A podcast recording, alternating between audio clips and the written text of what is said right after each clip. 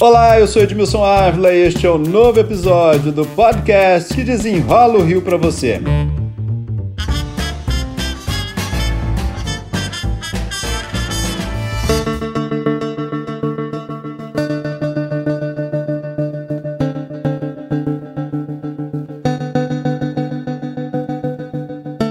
Está na Câmara Municipal do Rio, gente, o novo plano diretor da capital. É o projeto que define como será o crescimento da cidade nos próximos 10 anos. Tá aí a importância do plano diretor, né? E para desenrolar esse assunto, eu convidei Rafael Aloysio Freitas, vereador e presidente da comissão do plano diretor na Câmara Municipal da capital, a quem eu já agradeço pela participação. Rafael, o que, que abrange o plano diretor, né? Vamos mostrar a cara disso da importância do plano diretor? Olá, Edmilson. Em primeiro lugar, prazer poder participar né, com você desse podcast, tentar passar para a população carioca o que é o plano, diretor, do que se trata e por que, que é tão importante a população participar né, e vivenciar essa, esse debate que está acontecendo na Câmara porque as decisões que vão ser tomadas para aprovação desse projeto, né, desse texto desse projeto de lei, vão impactar na vida da população pelos próximos 10 anos. A gente fala sempre de 10 em 10 anos, acaba que as pessoas acabam esquecendo ou acabam nem dando a importância devida a algo tão importante, né? A Câmara Municipal tem a obrigação, por lei, de fazer essa revisão de 10 em 10 anos que é o período que foi considerado para que as pessoas possam realmente avaliar que o texto dos planos anteriores está adequado à realidade da cidade naquele momento que ele é votado. Em 2021, é, o prefeito enviou à Câmara Municipal o texto com o um novo plano diretor da cidade para a gente nortear as políticas públicas que vão definir as nossas vidas pelos próximos 10 anos. E ao longo de 2021 para 2022, a gente iniciou a série de debates. O que, que vai mexer na vida do cidadão, né? Exatamente. Então, ele trata separadamente, né, nos seus títulos, dos seguintes temas. Em primeiro lugar, ele coloca quais são os princípios, objetivos e diretrizes das políticas públicas para a cidade do Rio.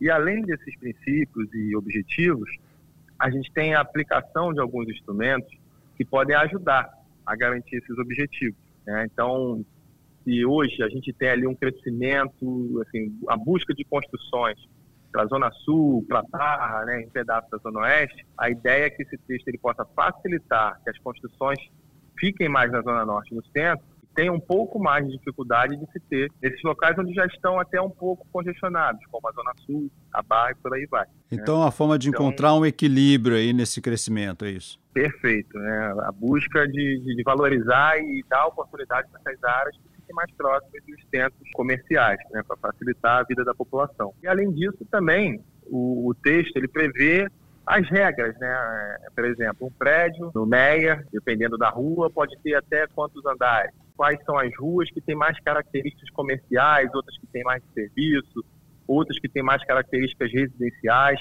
Então a gente definir para cada rua da cidade quais são as características que a gente quer. Também buscar dentro da cidade possíveis áreas onde a gente consiga novamente incentivar a vinda de indústrias aqui para a cidade do Rio. Por isso que é então, é importante a população participar, né? Porque isso gera sempre também, opa, estou pensando em gerar empregos, né? Mas outras pessoas podem gerar, opa, está trazendo uma empresa que polui, eu não quero essa empresa perto do meu bairro. O outro pode achar, não, essa empresa é boa. Exatamente. Então a ideia é definir quais são as áreas mais de uso residencial, de uso comercial, de uso industrial, e aí a gente vai ter toda uma discussão né, de transporte, mobilidade, habitação, meio ambiente. Está em discussão também né, o, o, chamado PEUS, né, Projeto de Estruturação Urbana, né, que cuidava de bairros específicos. Né? Olha, nesse bairro não pode isso, ou nesse bairro não pode aquilo. A ideia agora é não ter mais o PEU, assim, vamos, vamos tratar a cidade de uma forma igualitária, é isso? Não é, não é, nem questão de ser igualitário, mas é tratar de uma forma macro, numa única legislação. Um dos grandes problemas das leis hoje, não só as municipais, né, mas também as federais estaduais, é que às vezes nós temos uma série de leis parecidas, que a gente chama isso de coxa de retalhos, onde uma lei diz uma coisa, daqui a pouco vem uma outra lei para mudar só uma parte daquela primeira.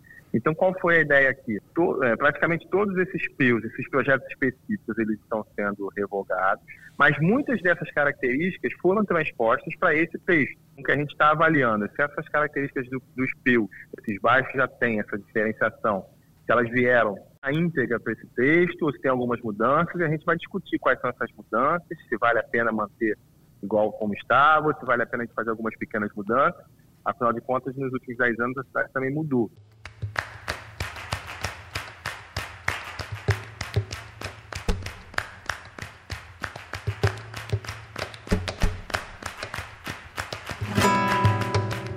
Rafael, que fase que nós estamos e a população ainda tem como interferir, dar um pitaco? Olha, aqui no meu bairro não, hein? Não mexe nisso. Não, aqui eu quero sim, quero mais habitação. A gente está agora nessa fase pós-audiências públicas, né? A gente conseguiu terminar todas as audiências né, de uma forma muito positiva em termos de participação, de transparência. E agora a gente está na fase de fazer a avaliação do texto na Câmara Municipal, onde nós vamos apresentar as várias emendas e alterações que vários setores da população, seja da pastoral das favelas da arquidiocese, seja das diversas associações de moradores, seja do pessoal do setor produtivo, né, dos setores econômicos, fizeram essas observações ao longo do ano. Como vai funcionar agora?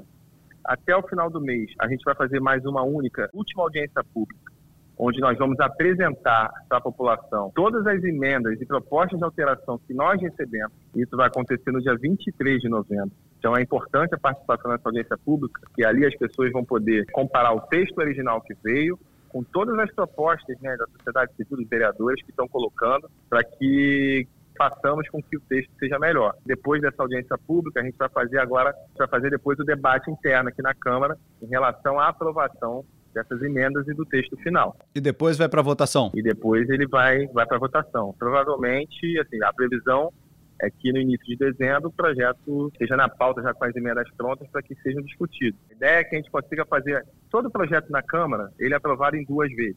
Então, o acordo no Colégio de Líderes aqui dos vereadores é que aprovemos ele em primeira votação no texto original e na segunda a gente vai colocar todas essas emendas para discussão. Você que está debruçado aí nesse tema, debruçado nesse trabalho que é longo, né? Para a gente encerrar essa conversa, o que é que nós teremos aí nesse momento, né? O que mostra nesse momento este novo plano diretor? O que a gente deve ter aí de novidades? Bom, acho que a novidade é porque, por exemplo, toda a lei que rege a parte que a gente chama de zoneamento urbano, né? O que, que pode em cada rua da cidade, qual, qual o gabarito, qual a altura dos prédios. A lei que se chama Lei de Uso e Ocupação do Solo, e ela data de 1976.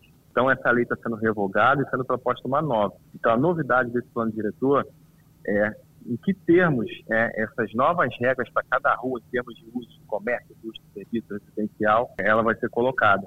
Então é super importante ficar muito atento, porque ah, no meu, na minha rua aqui só podia prédio de três andares, e de repente pode sair ali, opa, mudamos, pode cinco agora. Então, isso, esse plano vai trazer tudo isso, então. Tudo isso. Vou dar aqui um exemplo prático, aqui numa região que é bem né, a Barra da Tijuca. Hoje, atualmente, né?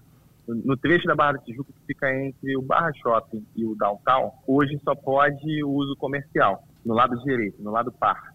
O plano diretor veio mudando completamente isso, colocando que só pode uso residencial. Então é uma discussão que está sendo feita aqui internamente, por, por que essa mudança tão brusca. Então é o tipo de discussão que se vai ter, bairro a bairro aqui na Câmara, já está tendo, né? E a gente vai finalizar isso, espero que ainda no, no final desse ano. Rafael Aloysio Freitas, vereador, muito obrigado pelas explicações aqui. A Câmara está aqui sempre à disposição de todos e obrigado pela oportunidade. Este podcast foi editado e finalizado por Felipe Magalhães. E eu, Edmilson Ávila, toda semana desenrola um assunto aqui para você. Até o próximo!